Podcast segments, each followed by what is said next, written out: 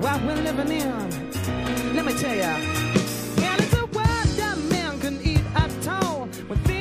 La pregunta, ¿por qué perdemos luminosidad en nuestro rostro? ¿Quieres la lista corta o la lista larga?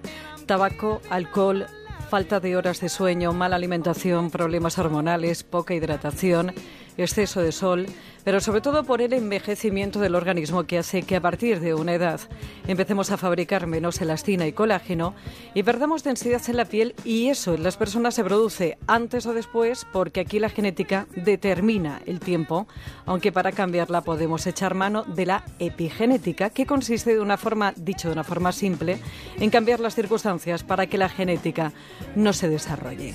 Empezamos a perder poco a poco densidad en la piel a partir de los 25 años más o menos, pero Además del inevitable envejecimiento, hay causas internas y también externas que van a hacer que tengamos la piel apagada y pálida.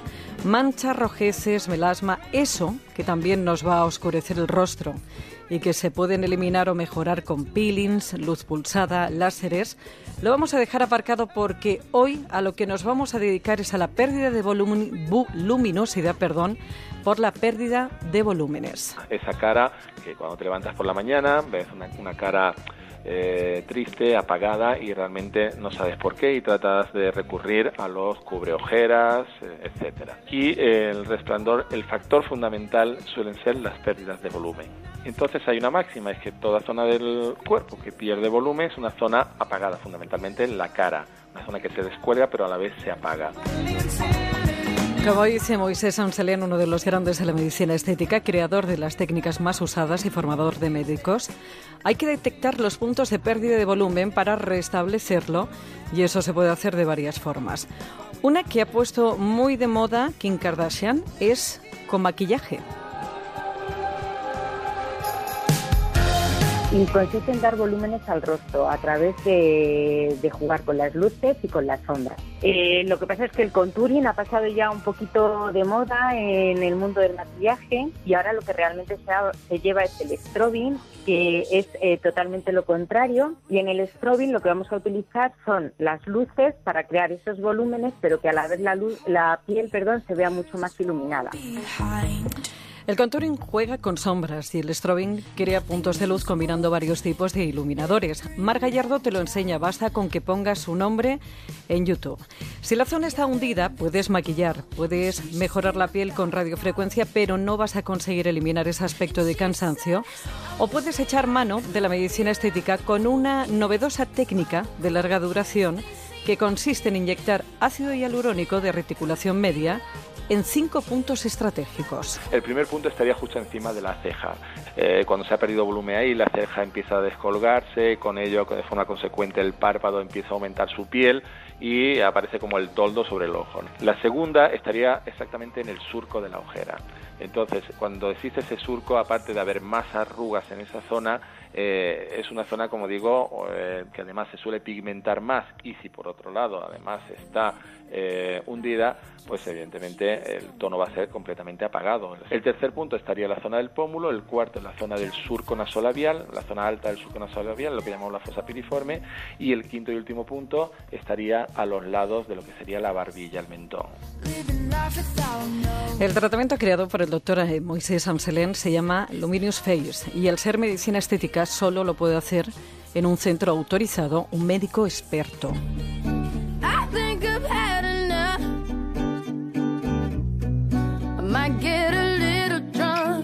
Primero saber diagnosticar y el diagnóstico debe ser de una forma sistematizada y por eso cuando te llega una paciente y se te enfrenta, la tienes enfrente, generalmente mientras le estás dando la mano y tú diciéndole qué tal está, ya básicamente has detectado esos cinco puntos.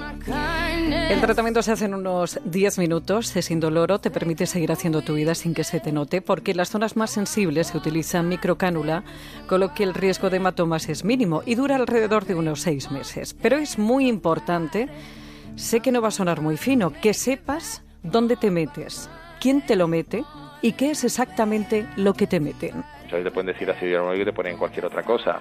Una vez que sabes que es ácido hialurónico también, no es que la gente se tenga que aprender, es decir, supone que va a ponerse en manos de un profesional, confía en él y tiene que eh, saber realmente qué ácido hialurónico se está poniendo para saber si más o menos corresponden a los de alta calidad o le están vendiendo alta calidad, eh, le están dando baja calidad a precio de alta. Yo insisto con la máxima, preguntar no es ofender. Exige titulación y experiencia del médico que te va a hacer el tratamiento e información y la trazabilidad del producto que te van a inyectar. Está mejor que nunca, ya nada le hace daño.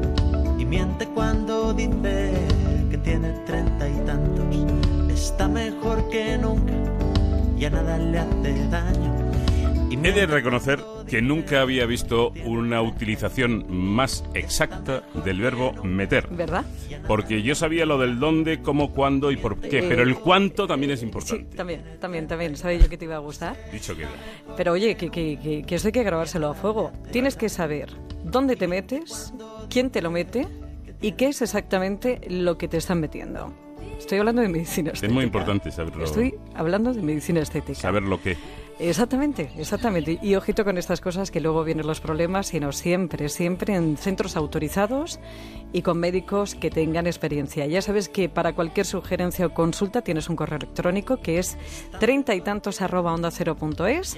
Para volver a escucharlo, recuperar algunos anteriores en onda cero punto es barra treinta y tantos lo tienes y también más información en el blog treinta y tantos que encuentras en Celebrities de Antena 3 Televisión. Está mejor que nunca, le Esta vez sí que ha estado mejor que nunca Pepa Gea. Y todo esto ha empezado con el jurjur del borrasca.